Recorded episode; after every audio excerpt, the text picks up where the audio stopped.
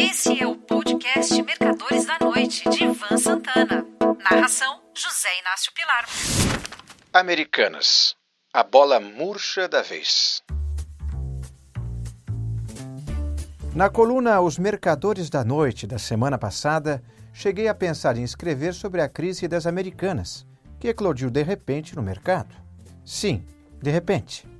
Caso contrário, o tombo das ações na B3 seria ao longo de diversos pregões, e não 77% de uma só vez. Para estudá-lo melhor, adiei o tema para essa semana.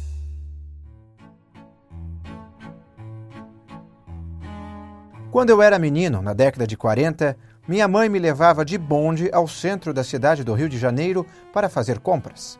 Descíamos no terminal do Tabuleiro da Baiana, no Largo da Carioca, onde começa ou termina a Rua Uruguaiana. A loja dos Mil Réis, como era conhecida, não sei se era chamada assim ou se o nome oficial já era Lojas Americanas. Enfim, ela não vendia nada acima desse preço e comercializava bugigangas tinha duas portas de entrada ou saída.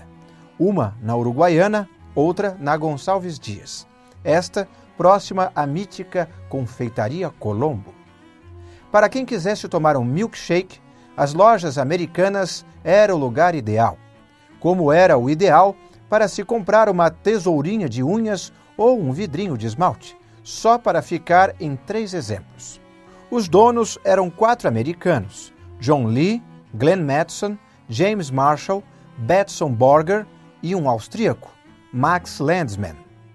A loja era uma cópia fiel da cadeia americana Woolworth, inclusive no slogan, que lá nos Estados Unidos era Everything for a nickel or a dime, algo como tudo por 5 ou 10 centavos.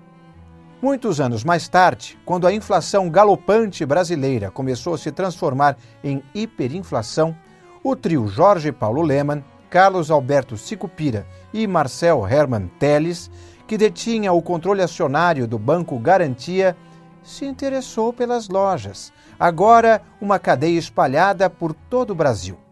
A razão pela qual eles fizeram a compra era o float. Para quem não sabe, este termo designa o valor em caixa que permanece sem ônus por determinado período de tempo em poder de uma pessoa física ou jurídica. Sendo águias do mercado, Lehman, Sicupira e Teles compravam, por exemplo, na semana que antecedia a Semana Santa, dezenas de milhares de ovos de Páscoa por mil cruzeiros ou cruzados cada um, para pagar em 90 dias ao fabricante.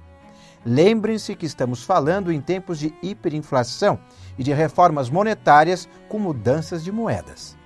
Pois bem, imediatamente as americanas vendiam os chocolates por, digamos, 850 cruzeiros ou cruzados, realizando um prejuízo de mentirinha e derrubando os concorrentes. O dinheiro era aplicado do open ou over. Ao final de três meses, valiam algo como 1.150 cruzeiros ou cruzados, estando nessa simplíssima engenharia financeira o lucro da transação. Jorge Paulo, Carlos Alberto e Marcel logo expandiram seus negócios para outras atividades no país, sendo o mais badalado deles a compra da Companhia Cervejaria Brahma e posterior fusão com a Companhia Antártica Paulista, fusão essa que resultou na criação da Ambev. Não demorou muito, o Brasil ficou pequeno para a trinca. Vieram então, entre outras, as gigantes multinacionais Budweiser, Corona, Stella Artois, Kraft Foods, Heinz, Burger King, não exatamente nessa ordem.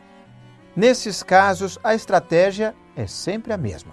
Com o dinheiro emprestado por bancos, chega um novo controlador na empresa e baixa os custos, inclusive demitindo funcionários e aumenta a rentabilidade.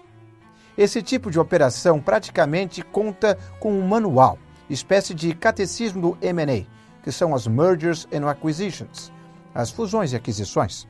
Só que veio a Covid-19, trazendo a reboque o fechamento de estabelecimentos comerciais, entre os quais bares e restaurantes.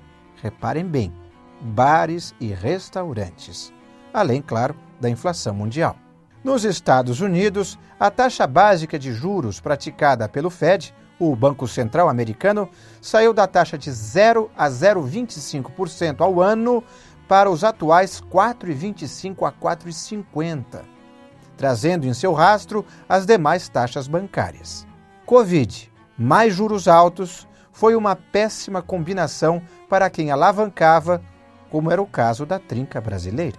Quando, em meados de 1960, eu morava nos Estados Unidos, as grandes empresas simplesmente não tinham dono. Quase ninguém sabia quem era o maior acionista, por exemplo, da General Motors, da DuPont ou da Xerox.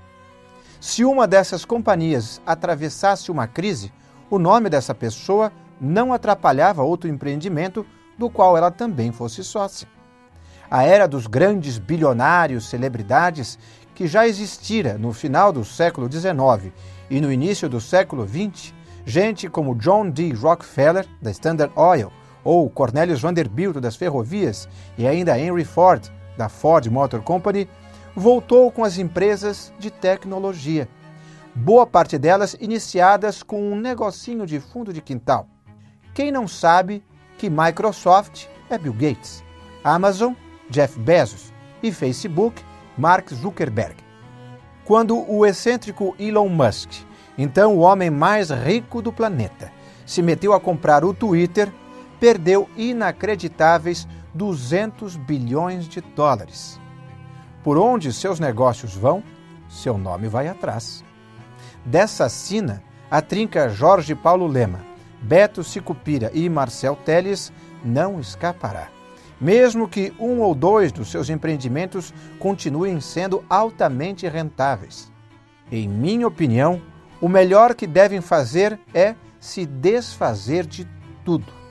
Nessa hipótese, é bem provável que ainda sobre um bilhão de dólares para cada um deles. Vai dar para o gasto. Um forte abraço. Você ouviu Mercadores da Noite de Ivan Santana. Narração José Inácio Pilar.